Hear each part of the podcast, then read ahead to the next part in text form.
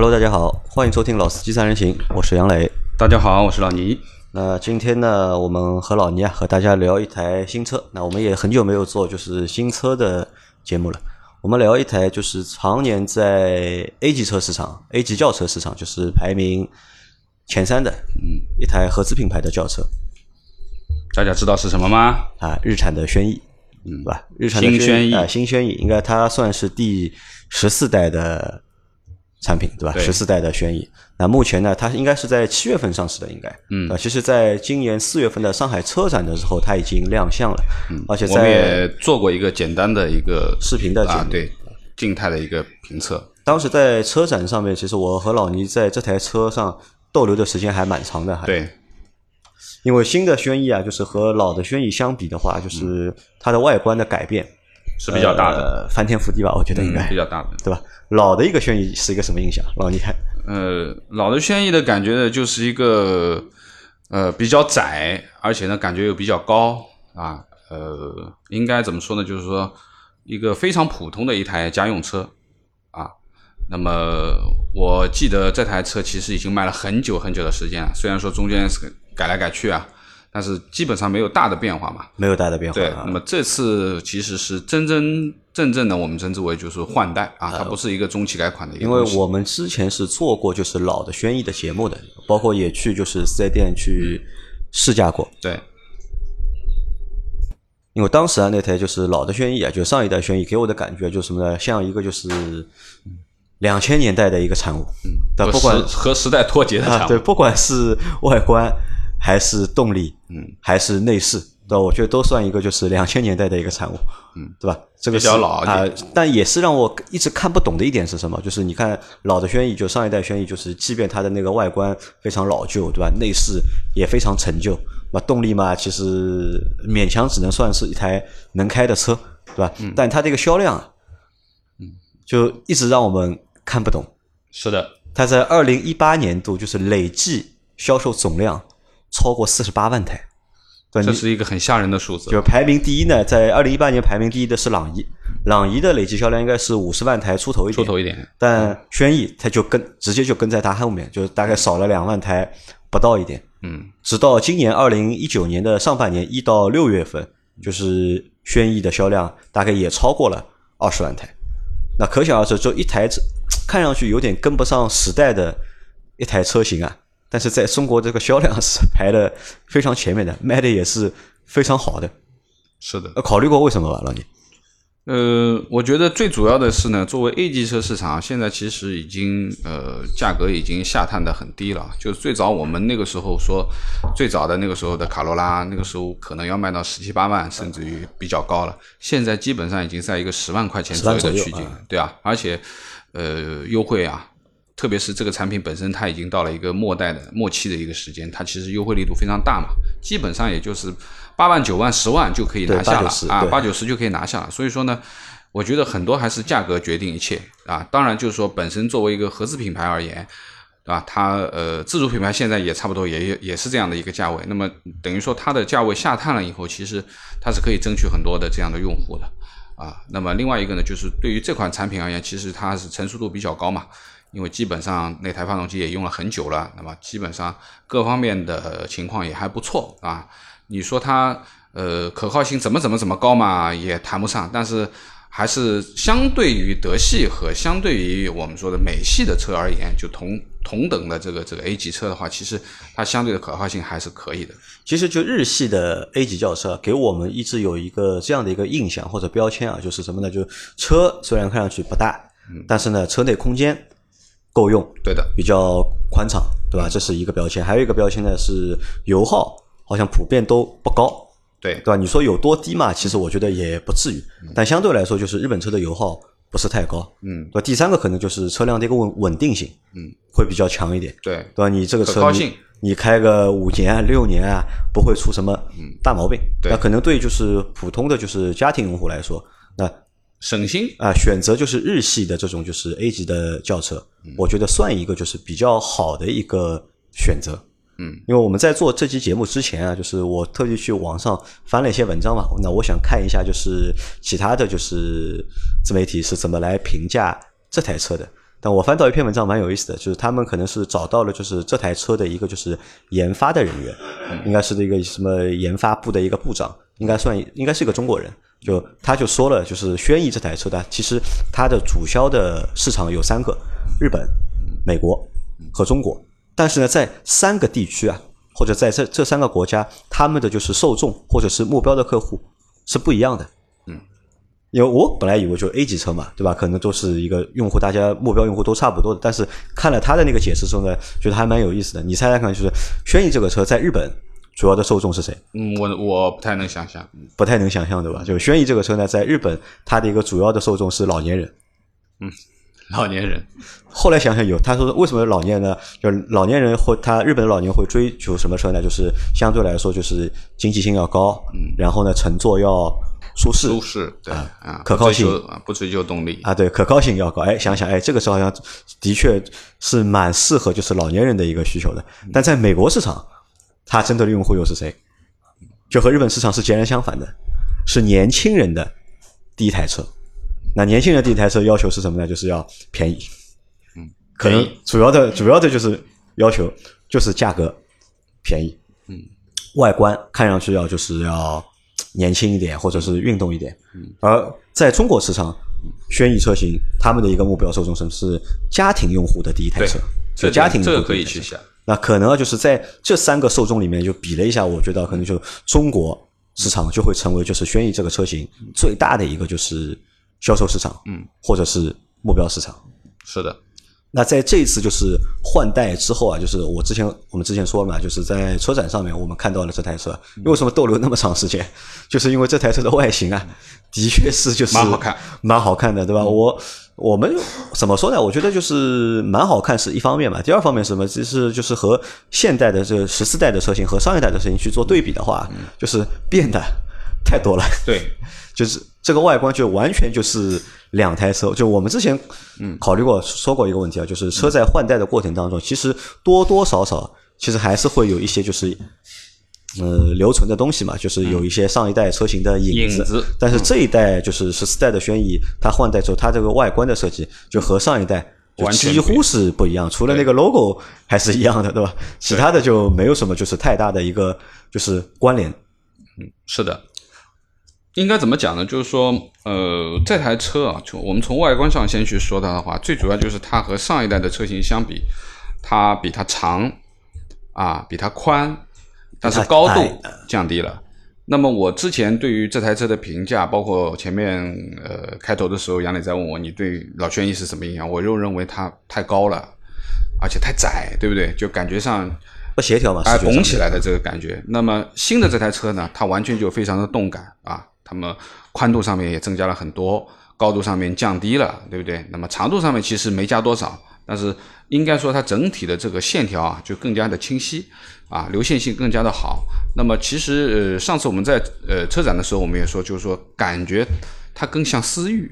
啊，就是它这个流线型啊，就更像思域它后面的这个飘逸的这个感觉啊。对，特别是 C 柱，对 C 柱那个位置，对吧？做的还有一点点溜背的这种感觉。啊，对对对，就是整个的后面这一块，其实它是非常流线型的，就是说你能感觉它的运动的这种这种气息。那我们从外观上面看，就是说的确是设计的很漂亮的一台车啊，设计的很漂亮的一台车。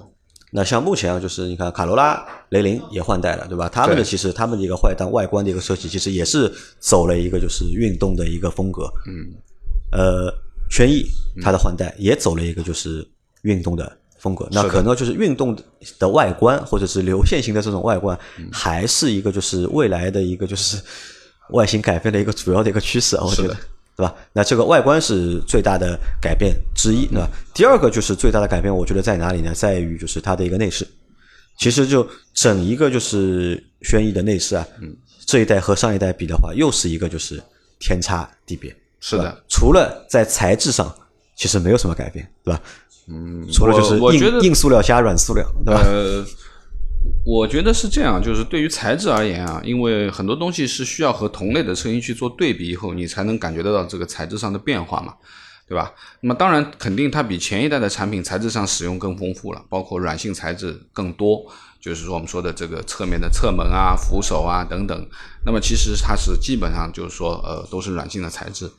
那么应该说呢，呃，肯定要比它自己的上一代那提升很多，包括它的出风口的设计，对吧？大家也很熟悉那种啊旋风式的这个出风口啊，有点像小奔，对不对？那么应该说，呃，内饰上面。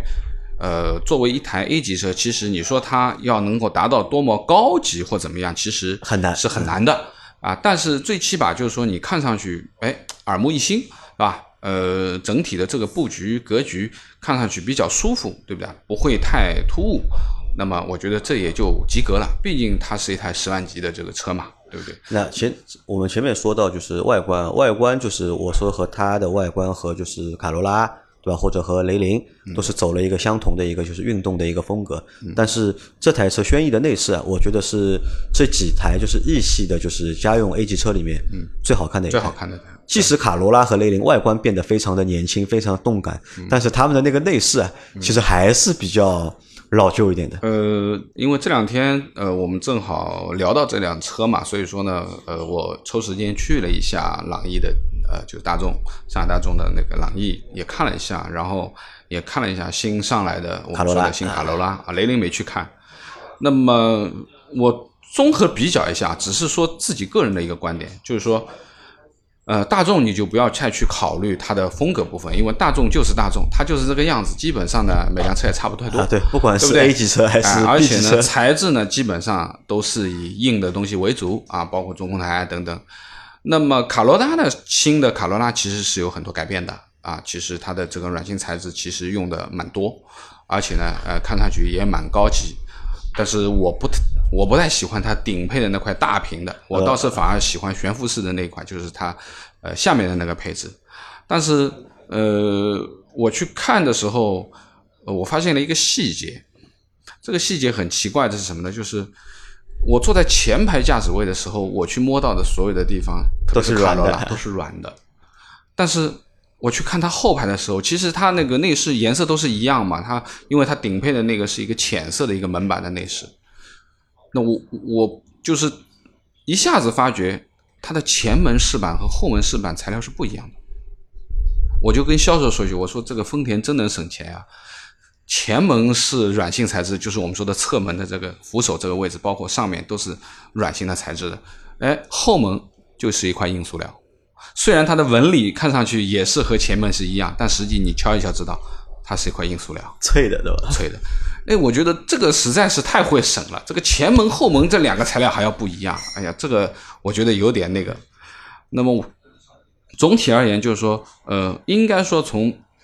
材料内饰上去看的话，我觉得这三台车放在一起比，那我认为是轩逸应该是最好的啊，应该是最好的啊。包括就是我觉得设计也是轩逸是最好的，哎，也是比较看上去至少是我觉得是最协调的，嗯，或者看上去是最舒服的，是的，就没有你有那种就是比较这种老旧啊或者陈旧的这种是的感觉，是的，在里面。对，那么这个是我们对于内饰啊，就是说一种一种感觉，当然呃。乘坐的感受啊，我们先说静态的，你坐进去的感受是什么？就是静态的乘坐感受啊，当然呃，肯定轩逸这一块，因为它本身比较矮嘛，对不对？那么应该说呢，整体我们尼桑所说的这个大沙发啊，就是它的这个座椅的这个软受柔软的程度啊啊，我觉得也是不错的。那么这个三台车里面最硬的，你不用讲了，肯定是大众，卡罗拉也还挺好。啊，它的这个座椅舒适度也挺好的，呃，我觉得可能比轩逸略差一点点。那我们前面说到了，就是外观和内饰，对吧？这两个部分的变化是第十四代和上一代轩逸之间最大的变化的两个点，对吧？那我怎么想，就是一般就是车型换代，因为这算换代嘛，车型换代换的最多的无非就是什么，就是外观、内饰。对吧？动力总成，动力总成和一些就是配置，对对吧？外观我们都说了，外观和内饰说了，对吧？在动力配置上面，就是新的一代轩逸和上一代轩逸，其实我觉得就是好像没有什么太大的变化，太大的区别啊。虽然说它这个说它的这台发动机是 HR 幺六的这个第三代啊，其实它加了很多什么呃时髦的词儿啊，随便读几个啊，比如说。呃呃，GT 杠二的镜面容射，钢孔技术啊，包括 TCV 的智能多级扰流控制技术。那么后面还有两个我就不说了。其实这个这些东西呢，这个是日产的黑科技，你知道吧？呃，这些东西就是我们都是解释不了的或者搞不明白的那些技术。比较花哨。呃，但是说实际的吧，就是说我们从账面数据上面看，它的确是比它之前的那台发动机是有一些提升的。第一个就是它的马力，就是之前是一个一点六升的1.6自然升吸气的发动机，对对对四缸对然后现在是用了一个一点五升四缸的，现在也是也啊1.6也是1.6也是1.6 1.6也是一点六，一点六，但是它的这个功率要比之前等于说要提升了十三马力。提升了十三马力啊，但是扭矩差不多啊，扭矩这个是之前的是一百六十八，现在是一百六十九，那啊。差了一牛米，也没什么区别。大家可以以想一下，一台一百六十九扭矩的车，对吧？它这个加速的一个感觉是什么样的？嗯呃，这个车我们就不谈加速了啊，主要是就是说这台发动机和上一代去比的话，它的压缩比是增加了一增加了啊，就是那油耗会降低，对吧？呃，原来的这个压缩比是九点八嘛，现在的压缩比已经达到十点八，也就是说它的压缩比高了以后，我觉得它的燃油经济性、它的动力增强嘛，它的燃油经济性肯定会会好的。这也是它现在所提出的，就是说它现在工信部的油耗说啊，综合工况四点九升，四点九蛮低的了哦。那么呃我觉得四点九也蛮难啊。一般情况下，我认为肯定是在六升以六升左右，六升左右啊，啊应该是一个合理的我们说的一个一个。但是它之前的这一代，其实它所标称的这个工信部油耗的话，就应该大概是六点多了就啊六了。那你想，它现在从六降到了四点九，那这肯定从燃油性上面肯定是有提升的。这个我觉得这也是它一个一个改变啊，对它的可能就是动力总成的改变，主要是体现在一个燃油经济性上面。燃油经济性啊但是从就是动力啊和就是马力上面，就是没有什么没有太大太大的变化。啊，有可能它的极速会比之前那个要高一点，但是说实话，这种极速对于我们现在一百二的限速是没什么意义的啊，扭矩没什么变化，也就意味着它的提速没什么变化，对不对？那么这个也是它的一个一个目前这个车现在它有没有就是那个混动的版本？好像没有后面会有一个一帕瓦的一个版本。呃，现在目前还没有，目前没有混动的版本啊，没有没有混动的版本。那么呃，整体来说呢，就是说前面说了这个马力也好，扭矩也好，包括长宽高也好啊，轴距它是有做增加啊，增加了十二毫米啊，这个也可以忽略不计啊啊，也可以忽略忽略不计。那么整体而言，就是说后排的空间这一块的东西，那肯定是够用的。那其实上一代它后排空间，我觉得已经很舒服了。这个肯定是够用的啊，就你你不用去想了，它两这么小的一个车，两米七多的一个轴距，肯定是够用的。那么呃，乘坐的舒适性啊，就是说前排也好，后排也好，我都觉得挺好啊，都都觉得挺好。就是那，这次就是换代，它一共出了好像是六个车型，对吧？对，售价其中有两个是手动版的的车型嗯，那么四个是 CVT 的 CVT 的，车型。那么这个车型啊，我简单说一下，因为手动版我们就不说了啊，就是它这个价格区间是多少？价格是从十点九万到十四点三3万就是总共是六个配置嘛。那么手动的不说了，只说自动的吧，就是从十一点九万啊，就是比手动的贵一万块起跳，十一点九万、十二点九九万、十三点三九万和十四点三万。那么这个是顶配的一个价格。那么这四个价格里面啊，就是说，呃，我觉得呃还是有一些变化，还是有一些变化。那么最基本的，我们说的这个自动挡最低配啊，就我们说自动这个十一点九万，其实最主要的是卤素大灯卤素大灯，啊，卤素大灯。我认为这款啊、肯定怎么说呢？就是说现在基本上都是 LED 了嘛，对不对？那么卤素大灯呢也稍微差了一点，稍微差了一点。那主要说呢，呃，我觉得值得大家去看一下的，就是说可能是十二点九九万这一款起。那我觉得十二点九九万，乃至于它上面一个配置的这个十三点三九万，我觉得可能是，呃，如果说让我选的话，我可能会在这两款里面选一款。那十四点三万这个呢，我觉得稍微有点高。那我们在选车型之前啊，就是我们先来说一下这个车的配置啊。其实这个车的配置啊，总体来说还是蛮低的。呃，这个作为一台十万级的车，你就不要去想太多的一些配置了，特别是什么呢？就是，呃，特别是它现在的这个前面你提到了，就是它的这个驻驻车制动的这个系统，还是一个脚刹，脚刹的形式啊。现在基本上都是电子手刹为主了，对吧啊？它是还是用一个脚刹，脚刹对吧？这个其实我觉得是蛮蛮可惜的，就是你这个车已经换代了，对吧？对目前就是没有去跟着一个就是主流的一个趋势去变化，对吧？这是一个就是值得我觉得值得吐槽的地方，嗯，对吧？对，二呢，就是这个车其实比上一代车型啊，就多了什么呢？多了一块就是那个多媒体的中控屏，对吧？里面集成了一些就是类似于就是车联网的功能，嗯对吧？可以装一些 A P P，对吧？可以有一些就是上网的功能。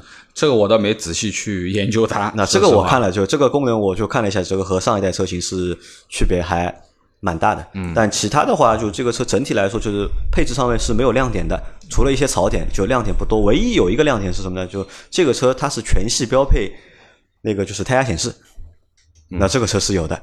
但卡罗拉是没有，卡罗拉只是有一个就是车压的车胎的一个预警，预警它是没有就是那个胎压显示的。嗯，但其实我们说，就是说每台车啊，不管它大众也好，丰田也好，还是尼桑也好，其实它在这个取向方面其实都是不太一样的，就是说很难去找到很多共同的地方，它是需要一些差异化的东西。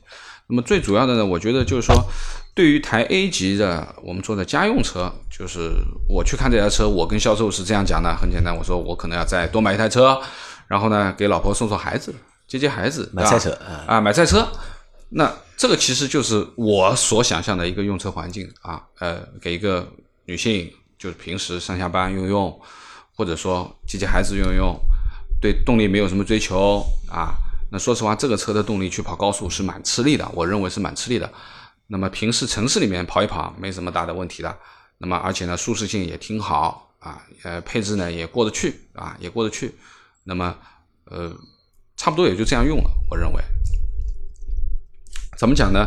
呃，看下来啊，就是这几款四款这个自动挡的车型，那么如果让我去选择的话，我可能会选一个十三万三千九的一个配置，啊不就是等于说它的次顶配。那最主要的是什么呢？就是它和十二万九的，就是说我们说入门的这个 LED 版本啊，前面说的这个卤素版本呢，我就不去讲它了，主要是 LED 这个版本，那么多了什么东西呢？其实差了四千块钱嘛。对不对？只差了四千块，那四千块钱其实我认为还是呃值的，呃怎么讲呢？就是说它比这个十二万九千九的版本多了一些主动安全部分的东西。那么现在其实很多主动安全的东西，呃大家也越来越多的想去配备了。特别啊，杨磊你是很喜欢这一套的东西的啊。那么比如说呃紧急的啊，就是我们称之为预碰撞的智能刹车。啊，或者说是超视距的一个碰撞预警啊，包括我们说的这个疲劳的什么提醒，疲劳提醒我觉得也没什么大用。那么还有就是智能的循迹控制、稳行控制和发动机制动，其实就是对于行驶上面有一些些干预的一些电子的这些啊呃配置。那么还多了一个什么呢？多了一个行车记录仪，原厂的。那么你把这点东西加在一起看看呢？好像四千四千块钱，我觉得还行。因为说实话，你配个记录仪嘛，可能原厂的话也要千把块吧，对不对？那么应该说多了一些主动安全的东西啊啊呃自自己刹车啊等等这些，我觉得有的时候呢最好别用，但是有总比没有好，对吧？就是有的时候稍微打一下瞌睡啊或怎么样啊，碰到一些紧急情况，它能够帮助你一下的话啊，特别是对于女人而言，我觉得。还是有用的，还是还是有用的 啊。那这个这一款是你推荐的，对吧？呃，我我认为是这一款，但是有可能很多的小伙伴们，或者说更多的可能会选择它下面的这一款十二万九九的，因为基本上差不多，除了这些前面我说的配置以外，其他的配置都是一模一样的啊。所有的这些这些配置，发动机啊，包括大灯啊、玻璃呀、雨刮呀啊这些东西，其实。都是有的，包括呃传统最基本的什么 EBD 呀、什么 ABS 啊等等这些东西，其实都是标配的嘛，啊，这个都没有什么大太大的区别。那么应该这么说，就是呃，包括这个座椅，其实到了这个十二点九的话，基本上都也是我们说的仿皮的仿皮的仿皮的座椅了。那么应该说差不多吧。那这个车你是试驾了对吧？啊，我开了一下，可以来帮我们聊一下就是试驾的这个感受。呃，我开了一下那个车，呃，首先就是说，我觉得呃这台车的味道不太大，味道我进去，当然我已经多了一个心眼了。我说，哎呀，你这个车子在太阳下晒着嘛，我说你先打开窗通一通风啊，空调先打一会儿，打个五分钟，然后我们再坐进去，那关窗，那基本上我觉得味道还可以，味道还可以。当然，我们试驾的肯定是顶配嘛，肯定是顶配。那么这个车开出去以后，就是呃，大家可能开过 CVT 的这个小伙伴们都应该很清楚，就 CVT 呢是一个呃慢工出细活的，就是说你这个油门啊是其实是循序渐进的。啊，你不要指望它，你一脚油门下去，它能够有提速给你，或者说这种，特别是它本身就是一个自吸的1.6嘛，那么它是肯定没有不能满足你的动力响应的。但是你会发觉，你正常起步，你油门渐渐渐渐渐渐踩下去，其实车速是渐渐渐渐渐渐提起提起来的。就这个加速还是很线性啊，就是很线性。然后呢，它也没有觉得，就是我们说在城市里面开的话，它也不会有感觉乏力啊，也也不会感觉到乏力。那我认为就是说。呃，你要学会如何去对待它啊，学会如何。这个动力其实是偏弱的，但是又是够用的，又是对，肯定是一个，就是肯定是一个，就是你够用的一个日常够用的一个动力。但是你千万不要指望可以突然间一脚超车，那这个你一脚油下去以后，你会听到发动机的轰鸣声，而车子没有什么动静啊，这是肯定的。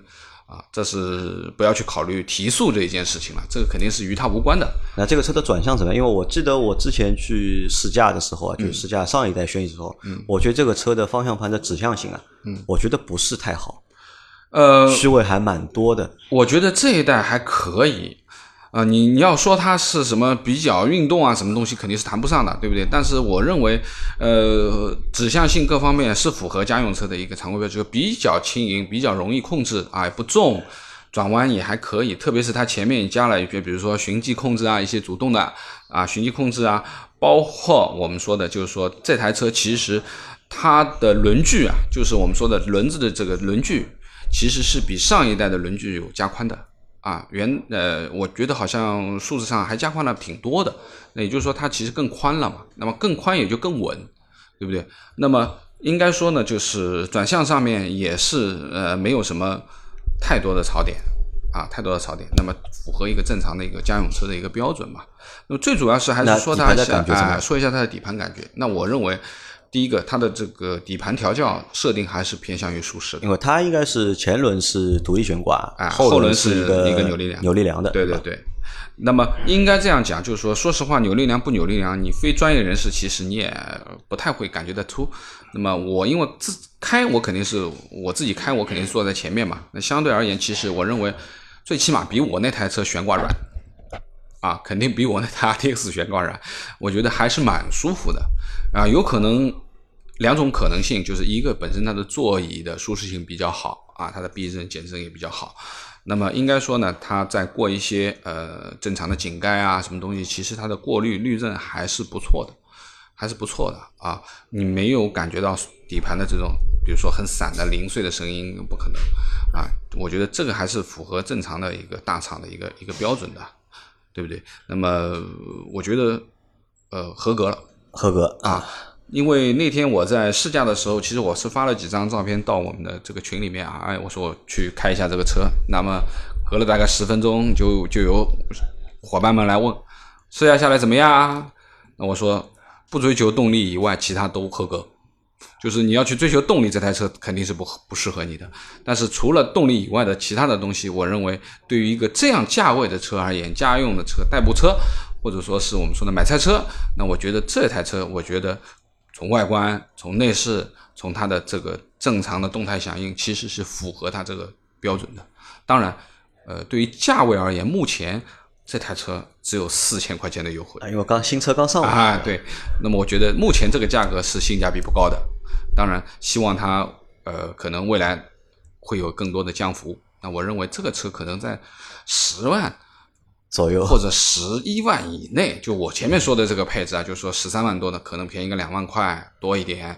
哎，我觉得这个车蛮好，买一个。但这个我觉得可能有点难度啊。为什么？就是目前是老的轩逸和新的轩逸啊，就是同堂在卖。就上一代轩逸变成了就是经典版，就继续存在。它可能就是上一代轩逸就就卖就是十万块钱以下嘛，可能就。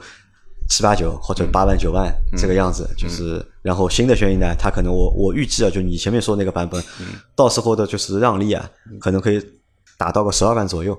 啊，便宜个一万多。啊，便宜个一万多块钱，对吧？而且那个配置应该也是一个就是后面会卖的一个主力的一个配置，我觉得，对吧？大家尤其是你已经出到这个钱了，肯定会选这么样的啊，差几千块钱，只差几千块钱嘛，对吧？差几千块钱。所以说这个这个轩逸啊，就是新一代轩逸要有到就像你之前说的那个优惠幅度啊，我觉得其实是有点难度的。嗯，那我觉得这可能还是一个时间问题吧，就有可能，呃，我不知道它的经典版还准备考虑卖多久，对吧？啊，其实说实话，这台车前面已经说了，已经卖了多少多少多少。我估计啊，就是起码要卖个半年吧，我觉得啊，起码要卖个半年。对，那么既然已经说到了这款车呢，我觉得有必要把顶配的也跟大家分享一下，看看它到底这个十四万三到底有点什么底气可以卖到十四万三啊？大家听一听，这多了哪些东西呢？多了一个车道偏离预警。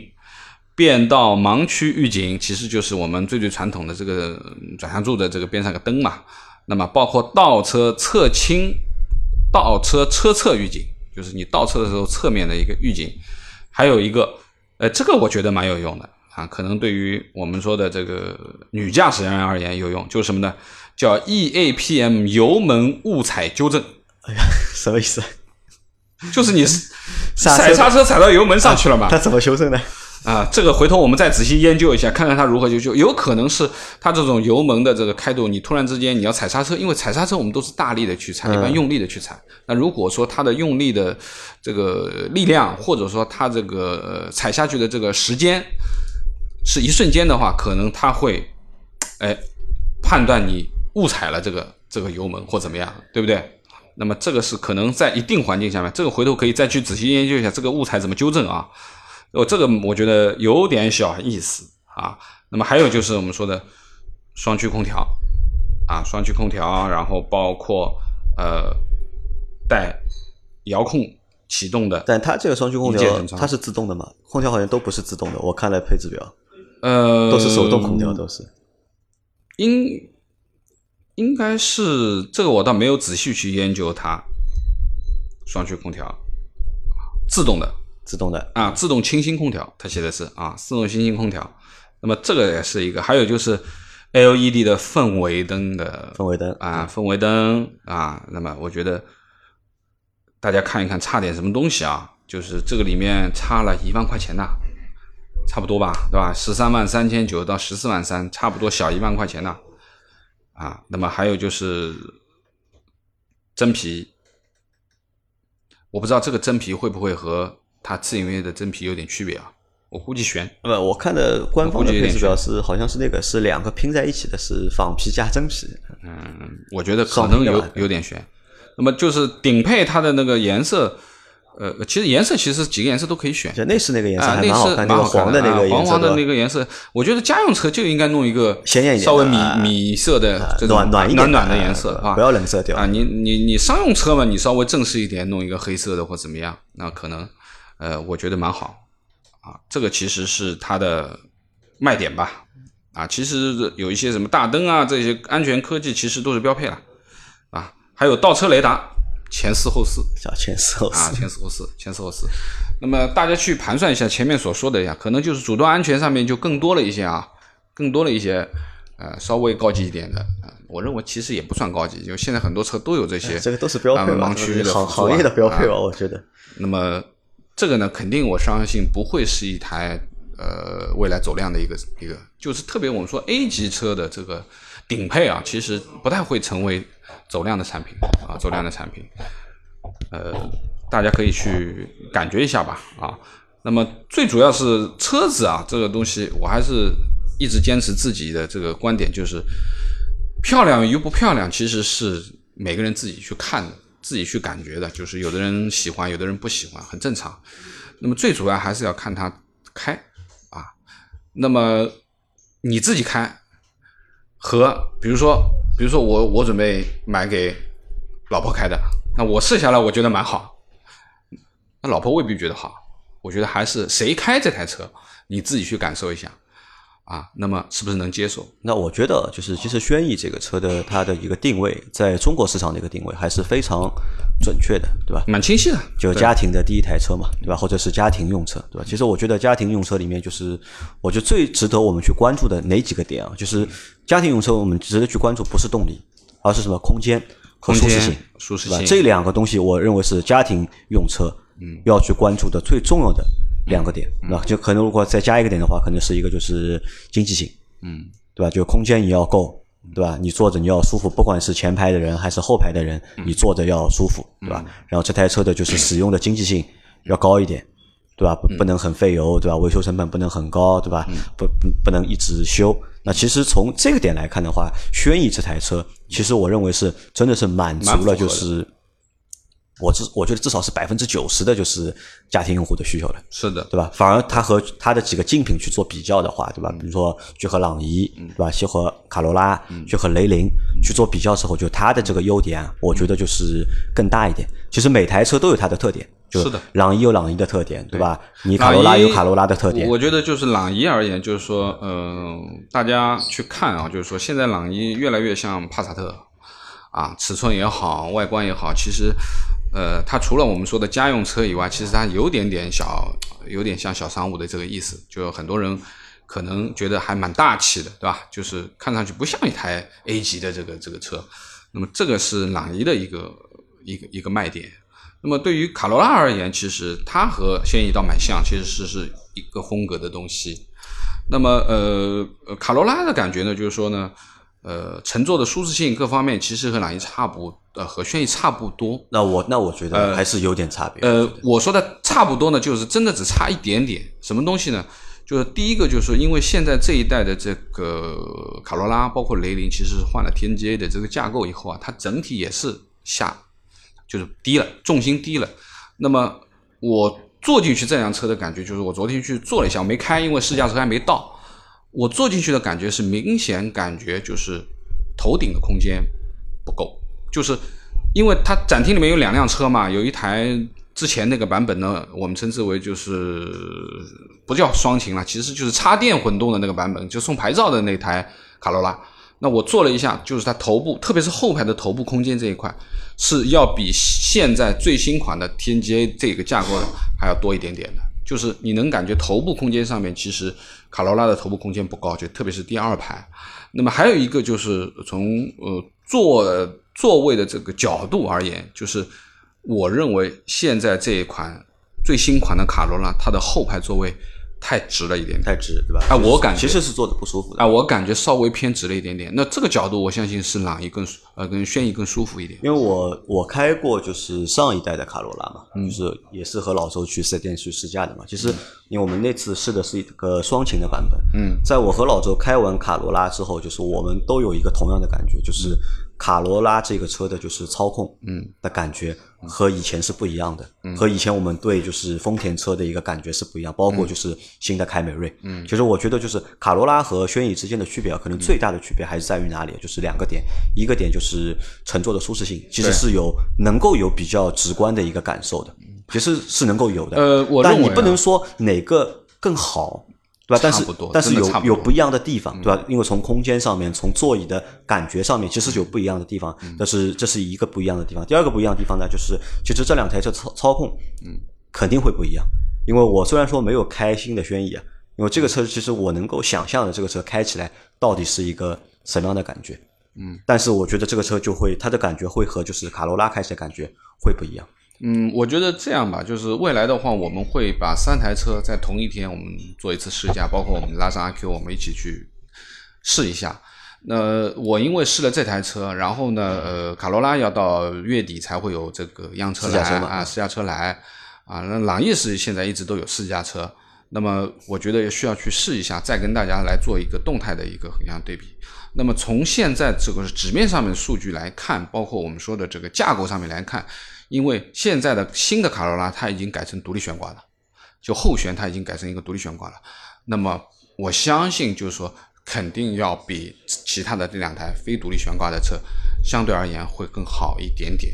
那么当然，它的这个座椅舒适度各方面，其实我认为和呃轩逸差不了太多，除了我前面所说的角度上面可能稍微差一点，稍微差一点。那么未来我们还会再做一期这样子，就是三台车吧。呃，我们会做再做两期节目，就是我们会再做一集，就是单独去说卡罗拉和雷凌的，好的，对吧？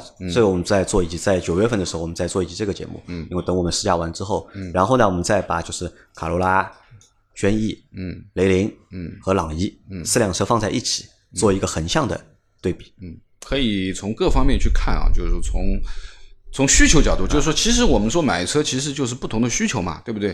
就是说，我是追求操控的、动力的，我是追求舒适的，我是追求实用空间的，还是每个人有自己不同的想法。其实这几台车放在一起，其实虽然大家都是 A 级车，但是我觉得还是有一些些取向上面的区别啊，取向上的区别。那我希望就是说，未来我们都把它试完，包括呃这个新的卡罗拉还有一个双擎版本啊，就是混动的一个版本，那也可以到时候再试一下啊，看看到底哪一款车。那基本上我们要试的话，我们应该就应该去试那个一点二。一点二也应该试一点二其实我觉得意义不大，因为其实我我是这么认为啊，我认为就是在目前这个情况下面，如果有双擎版本的车，或者是有混动版本的车，我们在购买之后，我们就应该咬咬牙，对吧？就是多个一万块到两万块嘛，就对吧？但你想，你四五年开下来，这个油费，嗯，其实是省得回来的。包括这个车就是二手车的一个残值的一个情况，对吧？其实这个钱是赚得回来的。呃，看你开多少路吧。啊，那这个到我们到等下一期做就是卡罗拉的节目的时候，我们再去讨论。好的好吧，那我们这期节目就到这里，感谢大家的收听，谢谢大家听，拜拜。拜拜。